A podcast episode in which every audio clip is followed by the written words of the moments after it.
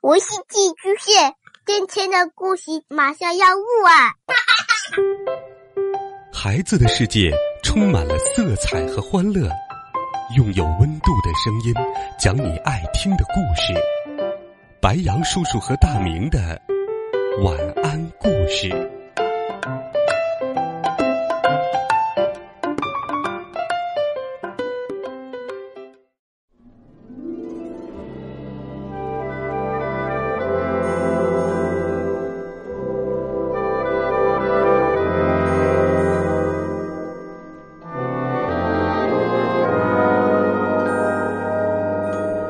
小朋友们、同学们，大家晚上好。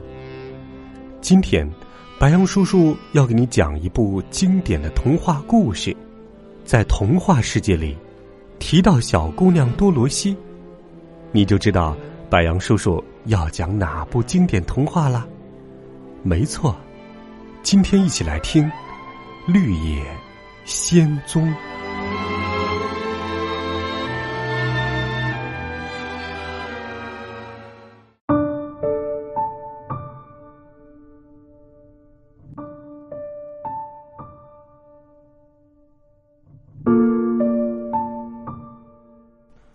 小女孩多罗西和亨利叔叔、艾姆婶婶住在堪萨斯州的一座农场里。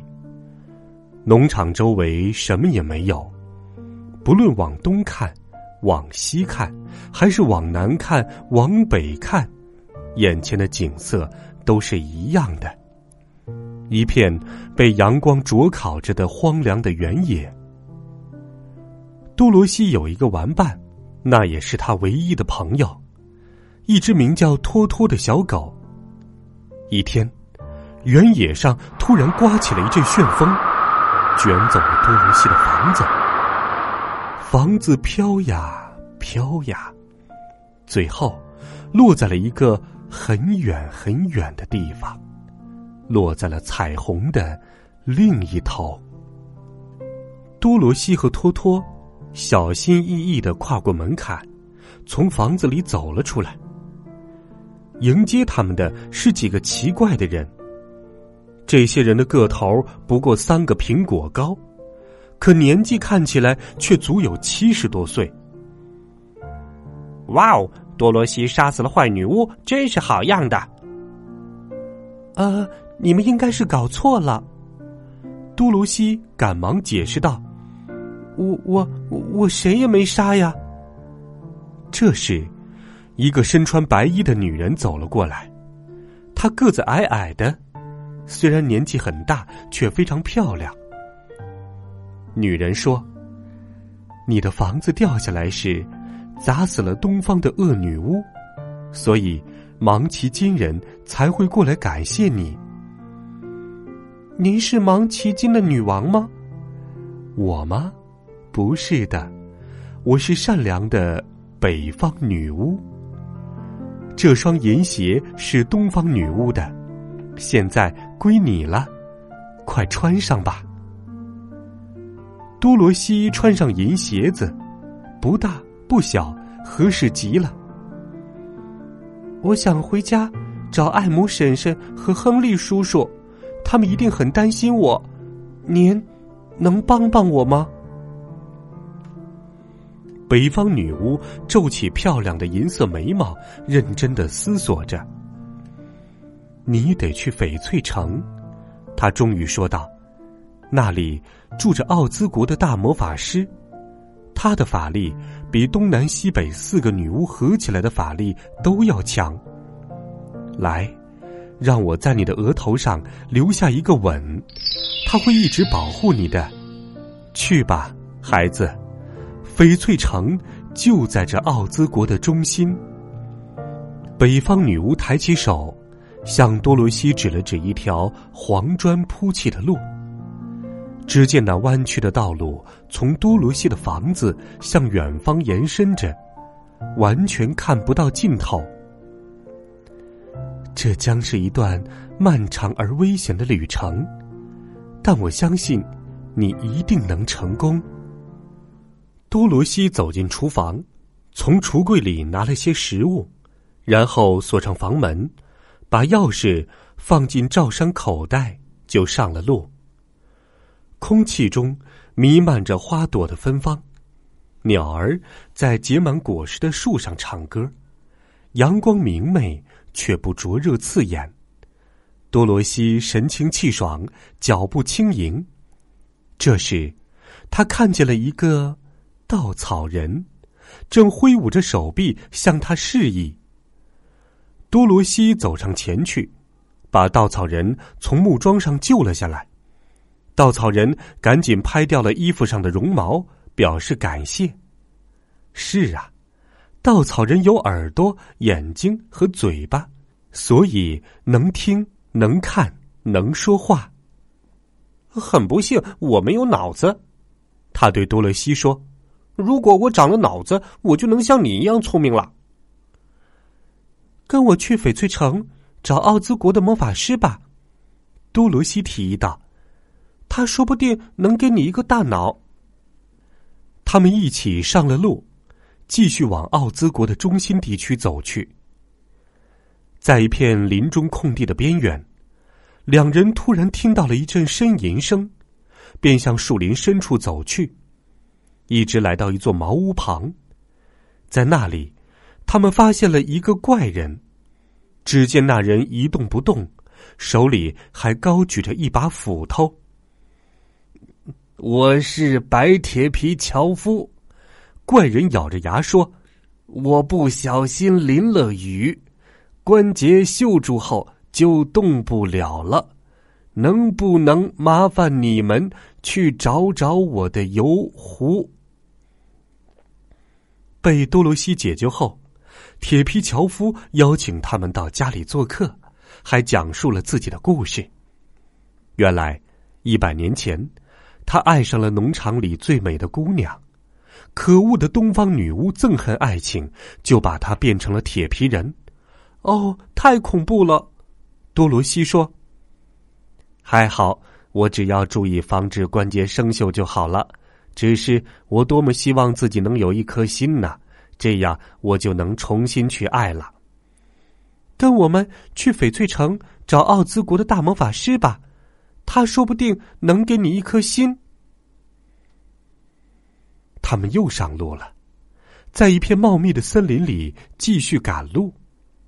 突然，林子里响起一阵可怕的吼声，一只狮子拦住了他们的去路。白铁皮樵夫和稻草人被吓坏了，一动也不敢动。托托则跑到多罗西的脚边躲了起来。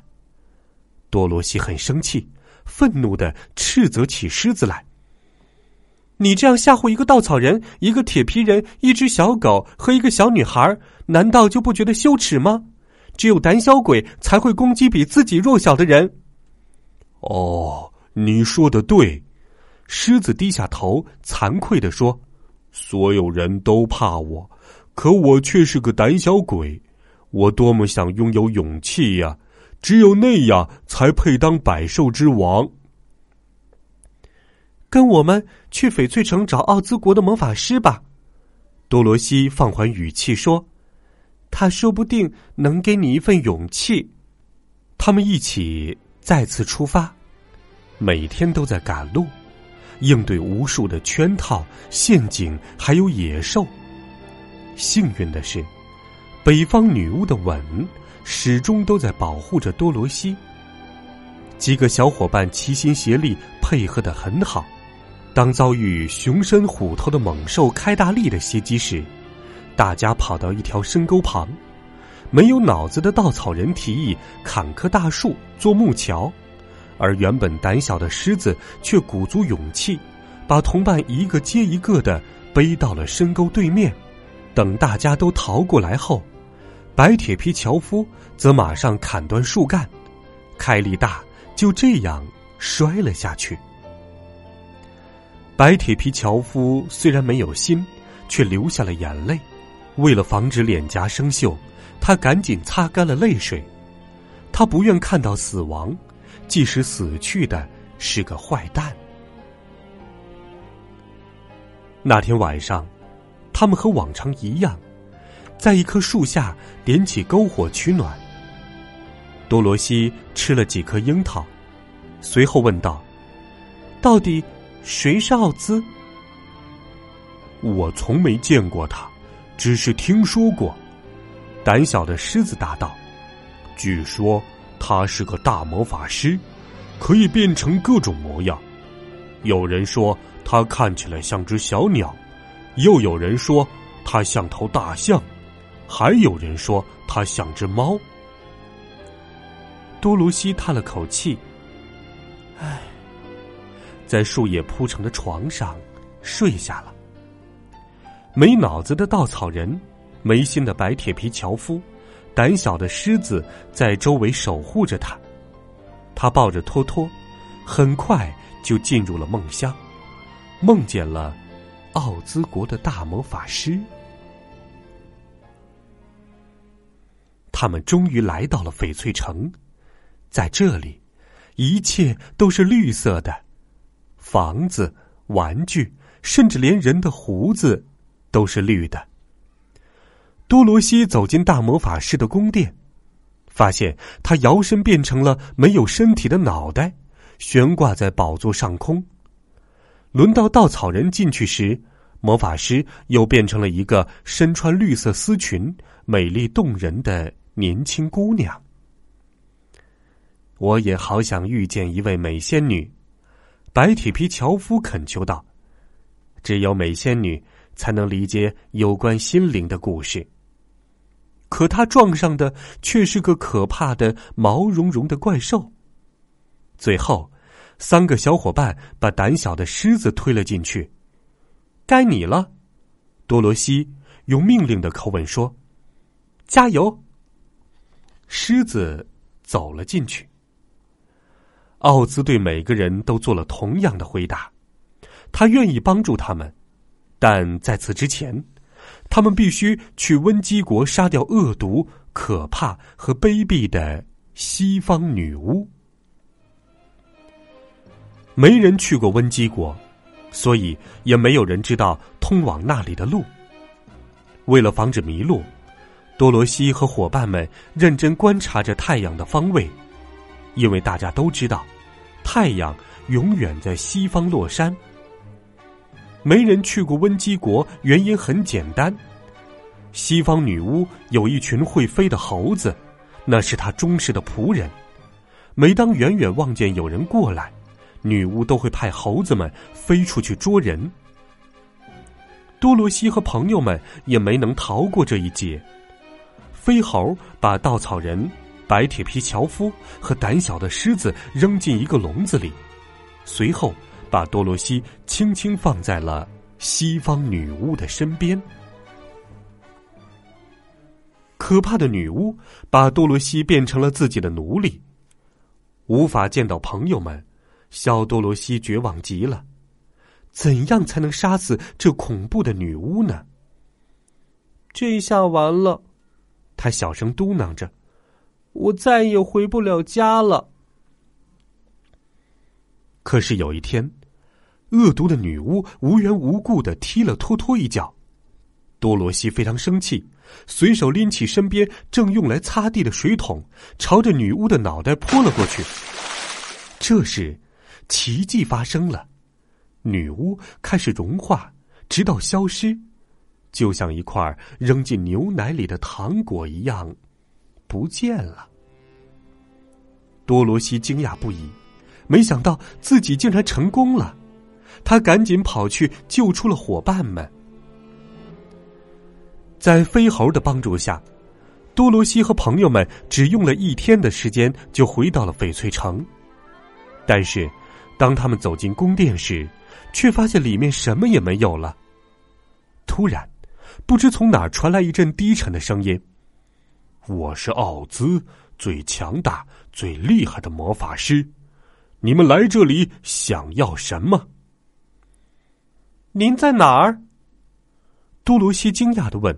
“我无处不在，我无影无踪。”这时，正在屋子里闲逛的托托忽然撞倒了一扇屏风，屏风后的一切让他们大吃一惊。只见一个长着小胡子、大肚子的矮个子男人，正在灵活的操纵一个长满手柄的机器。他的面前有一个大话筒，把他的声音扩散到宫殿的每一个角落，在穹顶下震荡、回响。多罗西简直不相信自己的眼睛，难道这就是奥兹国的魔法师吗？他和朋友们一路长途跋涉，历尽艰难，到头来只是一场空。什么？他大喊道：“难道您就是个骗子？”奇怪的是，这个矮个子男人看起来却一副很自豪的样子。他挺了挺胸脯，满面红光的回答：“对。”我就是大骗子奥兹，愿意为你们效劳的奥兹。其实，准确的说，我是个冒牌法师。不过，在这个圈子里，我是最棒的。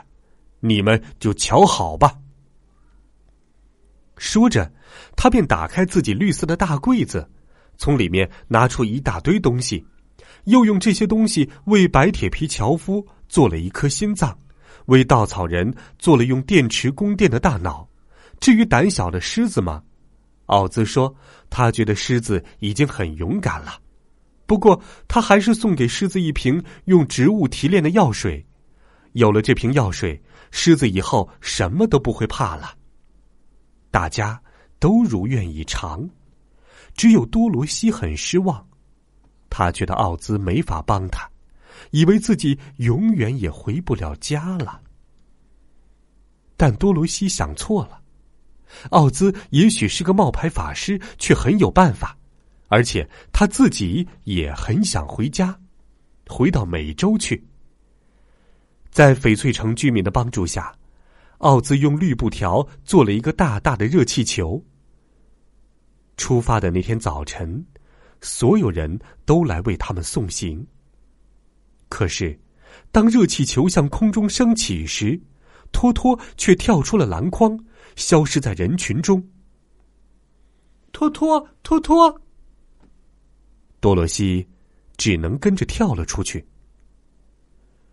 去找善良的南方女巫吧，奥兹大声说：“他知道该怎样帮助你。”南方女巫真的棒极了。